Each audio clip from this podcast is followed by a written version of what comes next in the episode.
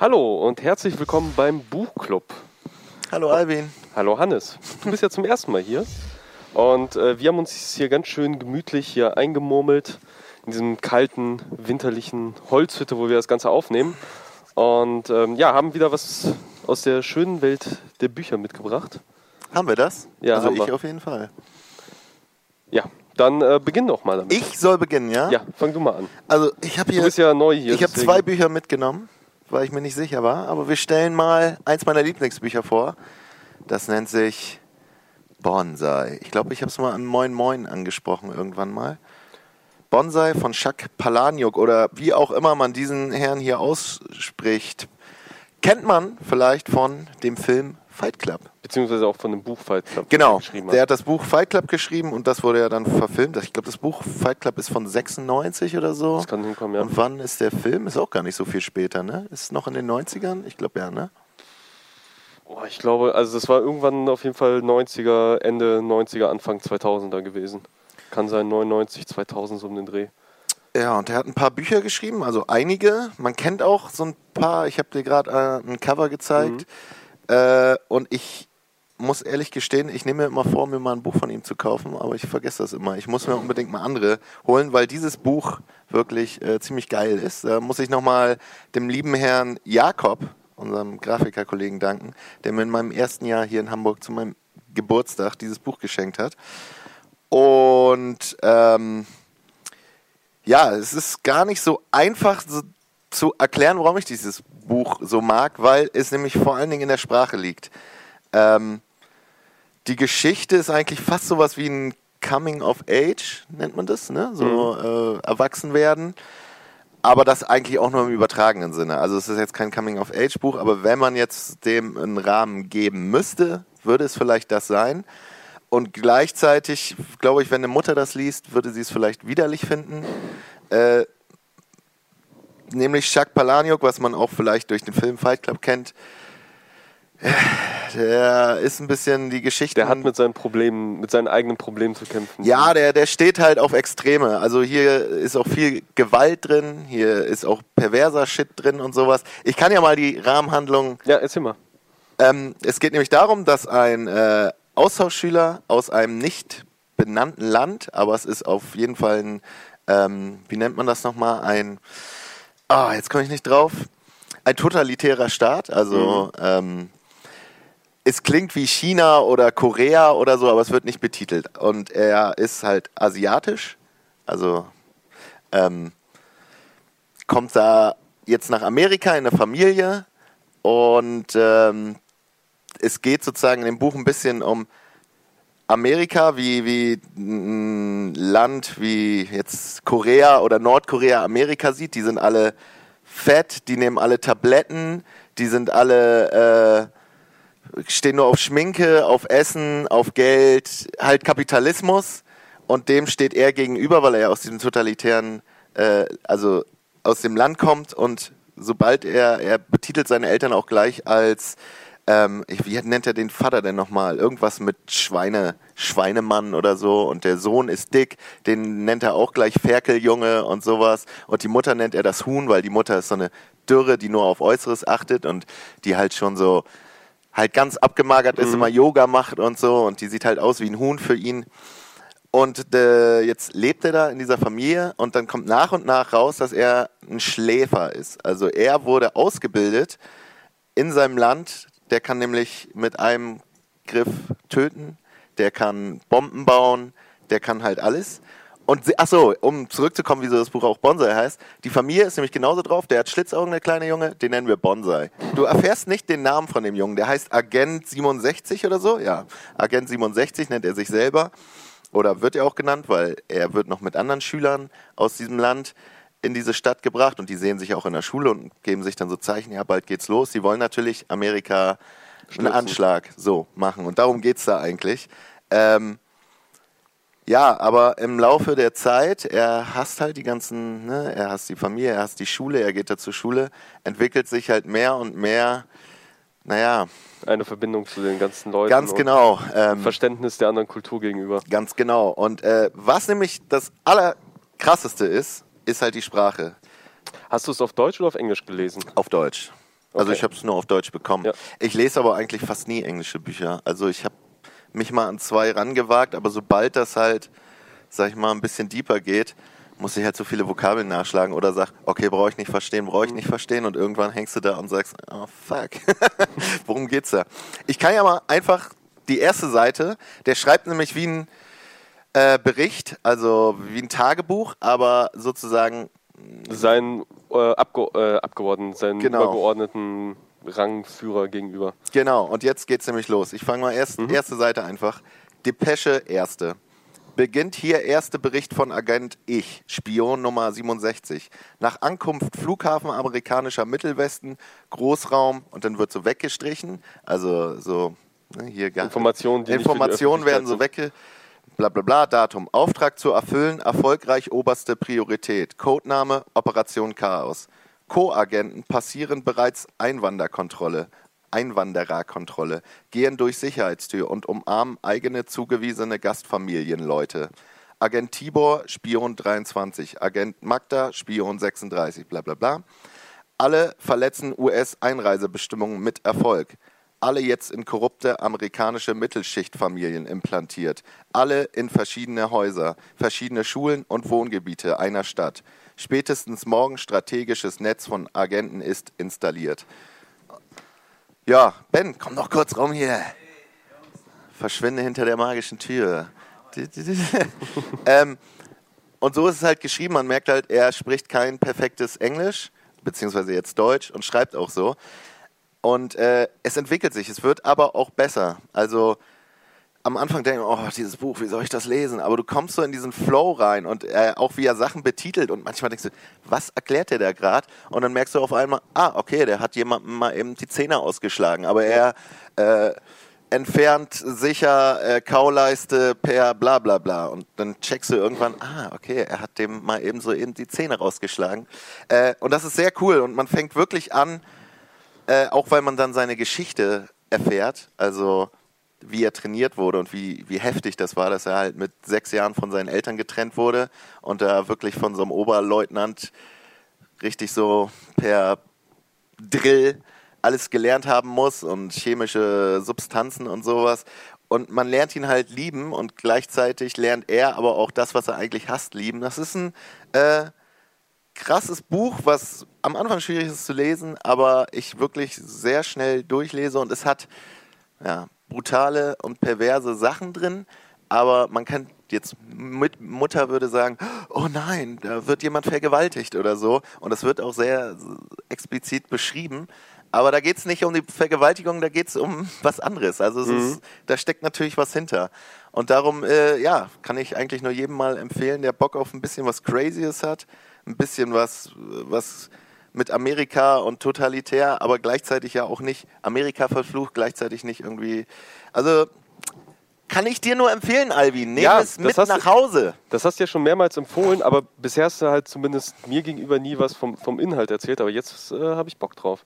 Klingt interessant, vor allem klingt es halt interessant, wie er halt mit dem Medium-Buch dann scheinbar auch spielt, dass halt eben die Sprache besser wird von, von dem, der schreibt, oder dass sie am Anfang halt Ja. auch so schlecht ist, dass Sachen ausgeschwärzt sind. Ja, das kommt dann immer weiter vor, aber ich glaube, das wird alles dann auch weniger.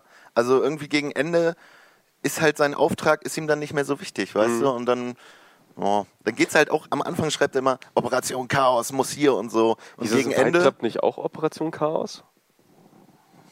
ist gut Ich meine schon. Weil das würde mich nämlich auch interessieren. Wann hat er, also ob er das Buch nach oder vor Fight Club Nee, geschrieben Fight hat? Club ist wohl eins seiner ersten Bücher. Er hat da sowas etwas geschrieben, was ihm nicht ganz gefallen hat. Es wurde aber, glaube ich, im Nachhinein veröffentlicht. Und das ist eigentlich Fight Club, also sein erstes Buch. Und Fight Club hat er dann sozusagen seinen ersten Entwurf zu Fight Club gemacht, 96. Und ich glaube, das hier ist 2008. Lass mich nicht lügen. Wo steht das immer? Hier steht das immer, ne? Hier. Nee, ganz am Anfang steht das. Ja. 2000. Es tut mir leid, finde ich nochmal raus.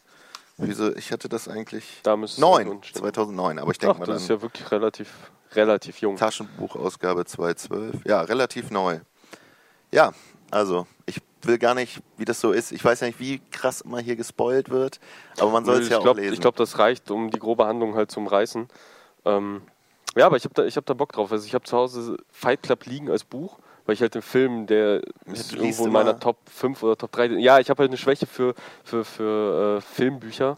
Beziehungsweise ja, für die Bücher von, oder beziehungsweise für die Verfilmung. Wenn ich die Filme gut fand, will ich halt die Bücher dazu lesen. Das verrückt ist. Und äh, so habe ich schlussendlich mit wirklich der, der Buchliebe halt angefangen, weil ich Jurassic Park damals Mhm. gekauft habe. Ich habe Lesen eigentlich immer gehasst. In der Schule fand ich es immer doof. Ich auch. Ich habe mich davor gedrückt. Ich weiß, ich habe bei einem Schullesewettbewerb, da sollte jeder sein Buch mitbringen und halt ein Teil und irgendwie ein Ach Kapitel so. daraus vorlesen. Ich hatte keine Bücher. Ich habe mir extra eins gekauft, irgendeins nach dem Cover ausgesucht, Okay. wirklich nur die Stelle gelernt, die man halt lesen musste und so über über Klappentext und so alle 90 Seiten mal kurz reingelesen, Mhm. okay. mir die Handlungen grob zusammengereimt und was dazu erzählen können. Ey, ich habe Lesen früher gehasst. Ich auch. Irgendwie in der Schule. Ich habe mir noch Bücher aus der Schule nachgeholt. Also zum Beispiel Herr der Fliegen, auch ein ganz tolles Buch. Mussten wir auch in der Schule lesen. Mhm. Und dieses Müssen und Interpretieren und so. Ja, es sind aber auch so oft so langweilige Wälzer, dass sie sowas nicht mal irgendwie mit auch mal einem frischeren, vielleicht auch etwas popkulturellerem, Relem, wie auch immer, kulturellerem, auch nicht schlecht. genau,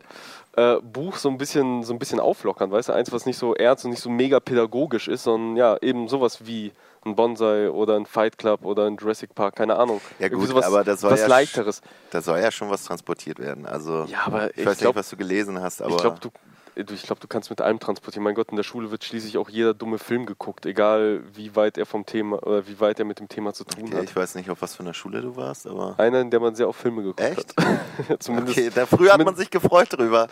Ja, wir haben uns natürlich auch gefreut, aber schlussendlich wurde, vor allem gegen, gegen Ende der Schulzeit, wurde halt dann irgendwann auch einfach in der Klasse abgestimmt. Okay, auf welchen Film habt ihr Bock? Ja, gut, wer hat den? Okay, bring mal mit. So Okay. lief das dann halt ab. Kenne ich auch solche Lehrer, die dann irgendwie Mhm. keinen Bock mehr hatten.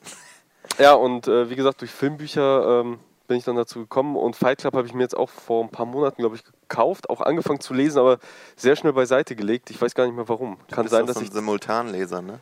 Nee, versuche ich ja eben nicht. Aber äh, wenn mich halt ein Buch leider nicht packt, äh, dann, dann kommt es halt dazu, dass ich halt überhaupt nicht mehr lese. Dann Okay. verfalle ich halt. Also um noch zu sagen, das ist natürlich auch schade, dass das aufgrund der Sprache wahrscheinlich auch nicht verfilmt. Also das müsste, glaube ich, alles über einen Off-Text laufen. ja, kann's ja. Also der Junge kann ja, kann ja Ja, ich weiß halt nicht, ob das so transportabel ist, weil äh, das Buch hätte, glaube ich, optisch auch ordentlich was. Es ist ein bisschen auf, halt auch viel, spielt viel in der Schule und Mhm.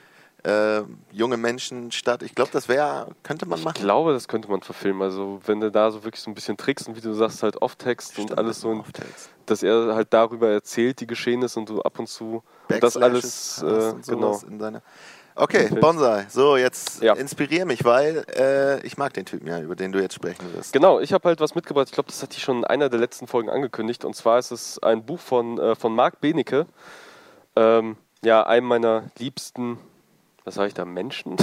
Also ich weiß nicht, was er, was er von mir liebt. Also er ist Er nicht ist mein liebster Autor, weil Autor, Autor sein macht er so nebenbei. Er ist mein Lieblingskriminalbiologe, aber ich kenne auch nur ihn per Namen. Also, ja, was ist er? Ja, auf jeden Fall, ich mag ihn sehr gern. Ich finde ihn sehr sympathisch. Ich war mal bei einem seiner Live-Auftritte dabei, wo er halt den Leuten so ein bisschen was Ja, ist ein erzählt hat aus seiner Welt. Und ich habe hier auch einen ganzen Zettel an, an Infos. Erstens, weil ich mir halt solche Sachen nie merken kann. Und zweitens, weil der Typ echt viel macht. Also der äh, ist eigentlich ist er Kriminalbiologe und Spezialist für, ich lese vor, forensische Entomologie. Das ist, äh, das heißt, er untersucht halt vor allem äh, Insekten und Käfer Stimmt, auf Toten, genau. um da zum Beispiel sowas wie Todeszeitpunkt oder ähm, äh, Umstände des Todes halt äh, davon ableiten zu können. So, da ist er Spezialist. Aber außerdem ist er halt eben auch sehr medienaffin, ist halt eben bekannt aus Medical Detectives und Autopsie. Da kenne ich ihn zum Beispiel halt her, äh, weil er da immer quasi einen Experten gemacht hat, äh, den deutschsprachigen Experten äh, für diese Sendung, wenn sie halt im Fernsehen liefen. Dann ist er Mitglied im Wissenschaftlichen Rat der Gesellschaft zur wissenschaftlichen Untersuchung von Parawissenschaften. Aber geht es ihm dabei um Aufklärung und zu sagen, das gibt es nicht? Oder Aufklärung. Also vor ja, was heißt das gibt es nicht? Äh, ist schon Aufklärung, er ist schon eher so auf Seiten der Skeptiker, aber ja, äh, Aufklärung. Also er sagt Okay. nicht, das gibt es auf keinen Fall, sondern er sagt, solange es halt keine stichhaltigen Beweise dafür er, okay. gibt, Nee, ich war mir jetzt nicht sicher, man, ob der. muss man immer kritisch sein. ja, ich dachte nicht, dass das jetzt so eine Vereinigung ist, die mit lila Mänteln Nee, nee. rumläuft. Und Ähm, das wirst du aber beim nächsten glauben, denn er ist auch Präsident der Transylvanian Society of Dracula. Okay. wo es halt eben um diese ganze Vampirgeschichte geht, wo es aber vor allem um den Vampirglauben an sich geht. Also wie hat er sich entwickelt, was sind halt die kulturellen Wurzeln, aber auch äh, um sogenannte Real-Life-Vampire. Also wie ist das halt auch, äh, wie ist dieses Phänomen und diese Liebe zum Vampirismus äh, in, in, im Menschen verankert und in der Gesellschaft verankert und wo kommt das, äh, warum vor und warum glauben halt Menschen sich als Vampire zu sehen und ähnliches. Ähm, so, dann ist er noch äh, Vorsitzender bei, beziehungsweise dann ist er noch Mitglied der Partei, hat sich in Köln auch zur Stimmt. Bürgermeisterwahl Ja, aufgestellt, genau. äh, hat viel mit Umweltschutz zu tun, ist auch bei diversen Tattoo-Vereinigungen mit drin und macht da halt Promo. Also wie gesagt, ein sehr, sehr umtriebiger Mensch und schreibt nebenbei halt eben auch Bücher. Äh, darunter halt eine Kriminalbuchreihe, wovon das jetzt das letzte ist. Äh, aber er hat zum Beispiel auch ein äh, Kinderbuch geschrieben und ein Sachbuch. Ich meine, oder sogar zwei Kinderbücher und äh, Was ein der für Sachbuch. ein Jahrgang? sind mir bekannt. Oh, das habe ich mir jetzt nicht notiert. Ich glaube 70, Okay, krass. irgendwo aus den 70ern. Ja, ein sehr umtriebiger äh, triebiger Mensch. Ähm, genau. Aber kommen wir mal zu dem, äh, zu dem Buch. Äh, Er ist, wie gesagt, äh, Kriminalist und versucht eben diese, ja, diese Aufklärung halt eben den Leuten so ein bisschen äh, bewusst zu machen, dass sie halt eben nicht alles glauben sollen, was sie halt lesen oder, oder von dem sie halt glauben, es zu wissen oder von dem sie halt ausgehen. Er selbst sagt auch, ähm, er vor allem durch die durch CSI und diverse andere kriminalistische äh, Shows glauben halt eben Menschen auch alles über, über diesen Beruf zu wissen und alles über polizeiliche Arbeit zu wissen, wie halt äh, Forscher und Forensiker an die Arbeit gehen. Aber das, er sagt selbst, also das ist fast alles Quatsch. Weil schlussendlich musst du halt, wenn du halt an einen Tatort gehst, musst du dich komplett frei machen von allem. So, du untersuchst die Spuren, die da sind, du, äh, du nimmst die Beweise auf, die da sind und guckst, was sie halt eben beweisen, so was diese Beweise aussagen. Und wenn er dann halt eben vor Gericht ist, ist es ihm, sagt er, ist vor allem ganz wichtig, es muss dir egal sein, so für, auf welcher Seite du bist. Du darfst eigentlich auf keiner Seite sein. Du bist da vor Gericht, legst die Beweise nach, erklärst sie, was sie, was sie bedeuten, was sie aussagen oder was sie eben nicht aussagen und dann war es das für dich. Du darfst halt eben Keine nicht Schlussfolgerung. äh, ja, das ist halt nicht deine Arbeit. Das ist dein, deine Arbeit ist halt nicht die Interpretation, was, was bedeutet das oder, oder halt eben den Angeklagten in den Knast zu bringen, egal ob es jetzt ein, äh, ein Typ ist, der jetzt einfach nur eine Handtasche geklaut hat oder jemand, der ein Kind umgebracht hat. Das darf dich eigentlich überhaupt nicht berühren. Diese Infos brauchst du eigentlich nicht. Äh, und sollst du auch nicht haben und sollst dich davon halt nicht verleiten lassen. Und so sind halt eben auch seine, seine Bücher geschrieben. Halt doch schon mit einer gewissen Kühle und mit einem gewissen äh, ja, mit einem gewissen Abstand und mit einem gewissen Blick von der Seite und von weitem, was den Ganzen auch eine gewisse Lockerheit eben auch gibt. Also er schafft es sogar ta tatsächlich wirklich in sehr, sehr ernsten und sehr obskuren Fällen doch so einen gewissen Humor reinzubringen äh, beim Lesen, was wiederum auch interessant macht und einen nicht so komplett geschockt Ja, äh, keine- hinterlässt. Nur Sach, Sach äh, Infos reingedrückt, sondern Ja, ja, genau. Es sind halt nicht nur trockene Infos, sondern halt eben auch schon, schon mit einem gewissen Enter ja, Entertainment, wäre vielleicht zu viel gesagt, aber doch einen gewissen Unterhaltungswert halt vermittelt. Und äh, ja, die, also die Sachen, die er halt behandelt, sind echt knallhart. Also einerseits sind es halt, ähm, ist es zum Beispiel der Fall des kolumbianischen Serienmörders und Vergewaltigers Luis Alfredo Gavarito Kubilos. Oh Mann, ich glaube, ich habe den Namen komplett falsch ausgesprochen. Und der Name dürfte wahrscheinlich den meisten nicht sagen. Der Fall war aber sehr präsent in den Medien, weil der Typ, äh, wie gesagt, kommt aus Kolumbien und ist dafür, für, also man vermutet, dass es mindestens 190, äh, warte, ich habe mir die Zahl aufgeschrieben, dass es halt mindestens 190 äh, getötete Jungen auf sein Konto gehen. Und das sind halt nur die, von denen man halt vermutet. Die äh, Dunkelziffer ist wahrscheinlich noch um einiges höher. Und der konnte halt eben über Jahre hinweg, konnte er halt eben seinem, seinem Tun da äh, tun und machen, was er wollte, weil der Typ selbst ähm, halt eine Person ist, das wird halt auch im Buch sehr schön erklärt, der halt eben äh, ein Psychopath ist, aber auch eben diese ganzen Eigenschaften eines Psychopathen hat. Das heißt, er ist ein Mensch, der andere sehr schnell beeinflussen kann, der sich sehr gut verkaufen kann. Und zwar so verkaufen, dass es halt jemand ist, von dem du niemals glaubst, dass er irgendetwas tun könnte und tun kann. Und so konnte er das halt eben machen. Dadurch, dass halt eben auch die Infrastruktur in Kolumbien zu der Zeit eher, eher schlecht als recht war, konnte er halt einfach weiterziehen, ohne dass es irgendwem aufgefallen ist, ohne dass jemand eine Verbindung zwischen den einzelnen Morden äh, gezogen hat. Äh, und das ging halt über Jahre, bis er dann irgendwann wirklich gefasst wurde, ja, und jetzt mittlerweile halt im Knast sitzt.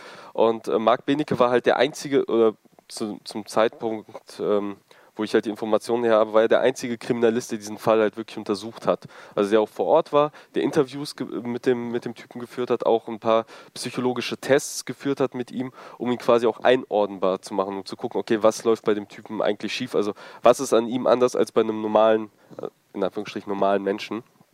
Und damit beginnt auch direkt das Buch, was halt auch sehr, äh, sehr schön ist, weil er da auch direkt beweist, wie manipulativ solche Menschen sind, weil er da nämlich von der Geschichte erzählt, dass er ähm, mit einer Dame vor Ort war, irgendeiner Gehilfin oder, oder Dolmetscherin oder irgendwer, äh, oder irgendwer und sie quasi zuerst in den Knast geschickt hat, um mit ihm halt diese Tests zu machen. Und sie noch gewarnt hat, lass dich bloß nicht von ihm, äh, von ihm irgendwie äh, einwickeln, lass dich nicht schmeicheln, nix. Und da kommst du halt wieder und hat halt total schlechte, also mangelnde Ergebnisse mit. Und dann fragt er sie, wie das kam. Und sie so, ja, der ist aber so nett und kaum zu glauben, dass er ein Mörder ist und so. Also es hat wirklich komplett mhm. gezogen äh, bei ihr. Und der hat sie richtig schön um äh, Finger gewickelt. Also das ist halt einer der Fälle. Ein anderer ist, äh, damit beginnt dann auch das Buch im ersten also sind Kapitel. das auch Fälle, die er alle selbst bearbeitet hat? Oder sind nee. das auch also es sind viele, vor allem in den, äh, in den anderen Büchern, äh, in den früheren Büchern sind es halt auch viele Fälle, die er selbst ähm, bearbeitet hat.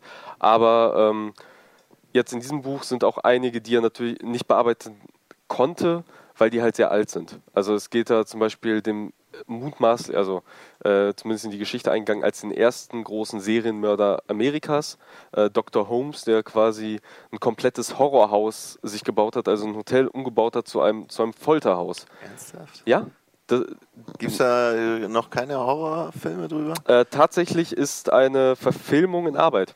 Also, äh, also von dem Typen, also äh, über seinen Fall wurde ein Buch geschrieben und eine Verfilmung wurde 2010 angekündigt mit Leonardo DiCaprio in der Hauptrolle als eben dieser äh, ja, Dr. sich da Holmes. wahrscheinlich schon den äh, Oscar Ey, ich, ich hätte da Bock drauf. Ich habe da äh, halt bei der Recherche wieder drüber gelesen, da ist mir eingefallen, ja stimmt, hast schon mal was von gehört. Äh, ja, und der Fall war in den frühen 90er Jahren, äh, frühen 90ern, Quatsch, frühes, äh, frühes 20. Jahrhundert, also ja. 1910. Ja, äh, hier so Forensik und wirklich kriminalistische Arbeit ist ja relativ jung. Ja. Wie, also auch ein Deutscher hat da sehr viel Arbeit für geleistet, habe ich mal eine ja, Doku allem, gesehen. Äh, äh, was ich auch äh, letztens noch erst gelesen habe, Sherlock Holmes, also wirklich die Sherlock Holmes Romane haben sehr viel beigetragen zur modernen, ähm, ja, modernen Fallanalyse und, und, Kriminalistik, also wie halt in Fällen vorgegangen wird, weil da halt Sachen beschrieben wurden, die damals natürlich noch, noch bei Weitem nicht mhm. an der mhm. Tagesordnung waren. Aber man gemerkt hat, oh, das ist ja gar nicht mal so doof. Übernehmen wir das mal. Das ist schon interessant, darum, da spricht er bestimmt auch mal drüber, ne? Bestimmt eher in den ähm, früheren ja, ja, Büchern. Genau, also auch in früheren Büchern, also wie, wie äh, jung zum Beispiel überhaupt diese ganze Fingerabdruckgeschichte ist, also von DNA gar nicht mal zu sprechen, das ist ja wirklich erst in den letzten zehn Jahren, glaube ich, überhaupt erst vor, oder 15 Jahren erst vor, vor Gericht richtig als stichhaltiger Beweis anerkannt worden überall. Ähm, okay. Aber Ach, der Fingerabdruck. DNA. Ja, genau, ein DNA-Test, äh, beziehungsweise eine DNA-Analyse, dass, dass du über eine Blutspur oder, oder ein bisschen Haut oder Haare Verrückt, oder? halt nachweisen kannst, wer, wer ist es äh, und halt Leute damit in Verbindung bringen kannst. Ja, und Fingerabdrücke zum Beispiel auch, die sind auch erst, glaube ich, seit 80ern. Mitte, Mitte, Ende 80er überhaupt. Also er befasst sich dann halt auch mit so alten. Auch über Sachen. die Geschichte der okay. Kriminalistik, aber halt eben auch alte Fälle und wie sie halt eben aufgelöst wurden. Oder was heißt ja aufgelöst, aber wie, wie wie sie behandelt wurden, äh, was die Motive der, der einzelnen Leute sind. Weil das macht nämlich auch das, weshalb ich es halt auch mitgebracht habe, das Buch für mich besonders interessant. Er hat es halt zusammen mit seiner damals Ehefrau, ehemaligen äh, Frau Lydia Benecke zusammengeschrieben, die halt eben äh, Psychologin ist.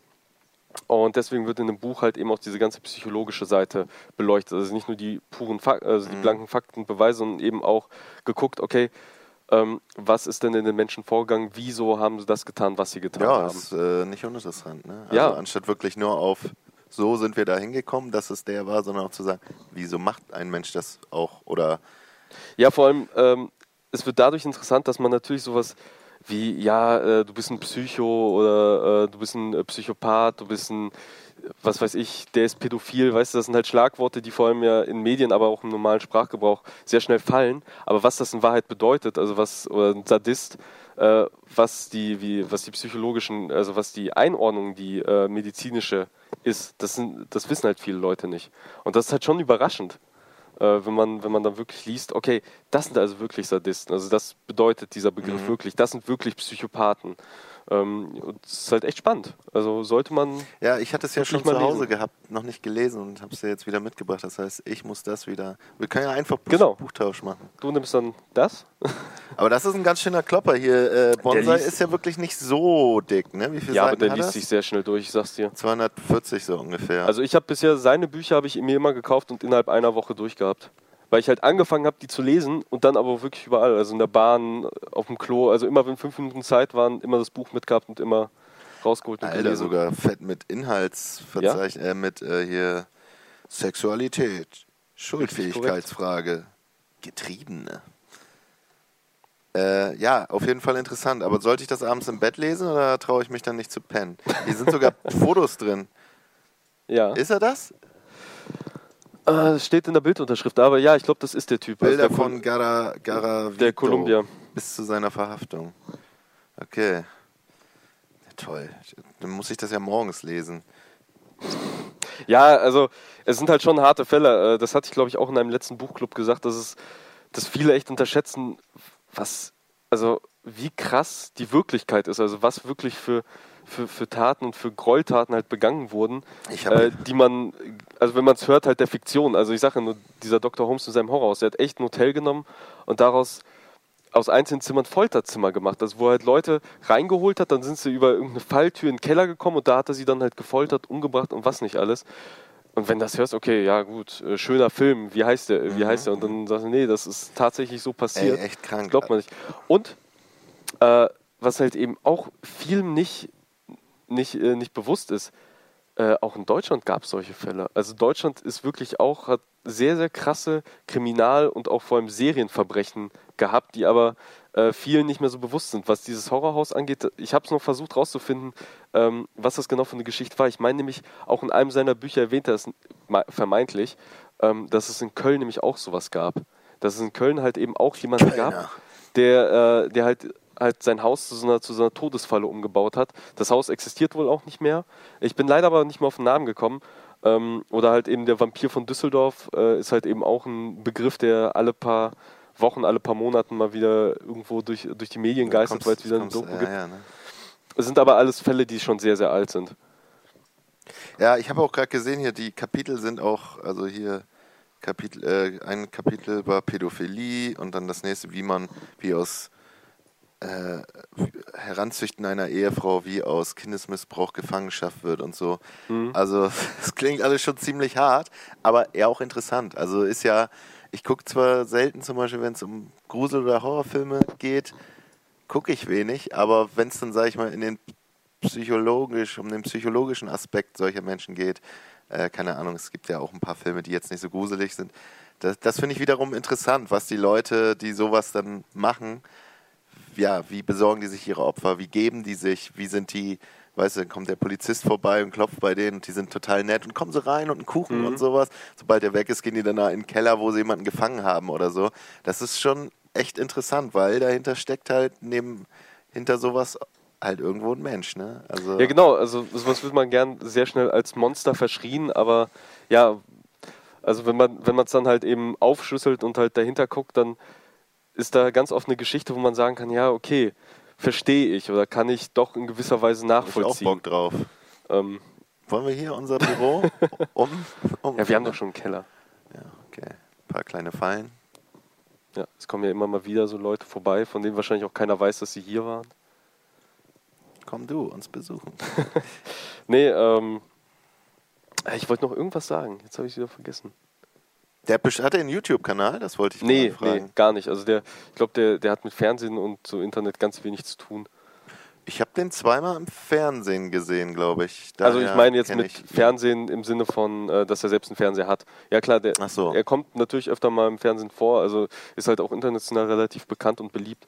Ähm, aber jetzt selbst ist er so auf den neuen Medien nicht so, nicht so präsent.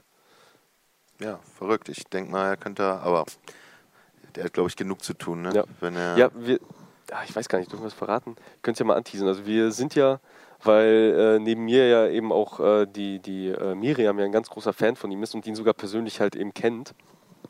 Ähm, sind wir auch dabei, ihn mal für uns hier einzuladen für Bonjour oder sowas. soll er bitte keine Schaben mitbringen, ey. Was hat Ja, er das, kann, das, kannst du, das kannst du vergessen. Also seine Fauchschaben, die bringt er definitiv mit. Das sind ja seine kleinen nee. Haustiere. Ähm, aber das Dumme ist, dass man sich da wirklich irgendwie drei oder sechs Monate vorher bei ihm anmelden muss, um einen Termin auszumachen. Also dementsprechend voll das Toll, dann murks mich einfach ab, dann soll er hier vorbeikommen. Da muss ich ja vor, vorher ein paar Schaben auf dir verteilen, sonst wird es ja Boah, hör uninteressant. auf, dann murks mich lieber ab. Nee, Insekten ist nicht meins. Aber äh, ist interessant, also, dass er, aus welchem Aspekt er die dann halt sozusagen nutzt. Ja. Genau, was ich noch sagen wollte, stimmt, äh, weil du ja meinst, dass du Albträume bekommst. Ich glaube nicht. Ich glaube, das wirst du, und auch für alle da draußen, ich glaube, das wirst du ganz normal lesen können, weil sage, ja, es ist sehr sachlich und sehr kühl ge geschrieben. Es ist halt eben kein, ja, kein, kein, kein Krimi oder sowas, das Ja. da wirklich beschrieben wird aufs kleinste Detail, wie irgendjemand da einen anderen Menschen zerlegt, sondern es ist wirklich eher sachlich und kühl gehalten, aber doch so, doch scheinbar der Wahrheit halt Ja, das ist ja halt auch das. Verrückte, dann zu sagen, ey, fuck, das ist keine Fiktion, das ist wirklich passiert. Ja, aber ich, ich glaube, äh, ja, versuch's mal. Ich bin mal ja, interessant, ich, was du äh, dazu sagst. Quatsch, ich bin ja nur, ich bin ja nur nicht aus, aus, aus Pudding, Alter. Ich bin schon, Außer es ist eine Spinne in der Ecke. ja, dann bin ich wirklich aus Pudding. Aber ich krieg das schon hin. Ich wollte nur sagen, äh, vielleicht sollte das jemand, der aus Pudding ist, äh, mit Bedacht lesen. Könnte sein. Sind auf jeden Fall harte Themen. Ja, Alvin Hammers oder was? Haben Ja. wir jetzt beide das Buch der, der Wahl des anderen? Mhm. Ich muss sowieso mal wieder mehr lesen. Ich bin ein bisschen, bisschen Lesefaul. lesefaul geworden. Ja, ich auch, aber es kommt noch. Aber jetzt. Ja, Okay, das war der Buchclub mit Alvin und Hannes. ich hoffe, oder wir hoffen, es hat euch gefallen. Ich hoffe, ich hoffe bei mir vor allem, es war nicht zu durcheinander, weil es sind so viele tausend Fakten. Ich habe so lange vor mich hingeschoben, das Thema zu machen, aber ja. Du bist ja ein bisschen verliebt in den Herrn Benecke. Ja, genau, und das ist es halt. Ich wusste halt nicht, wo anfangen. Ich will so viel über ihn erzählen, aber ist halt cool.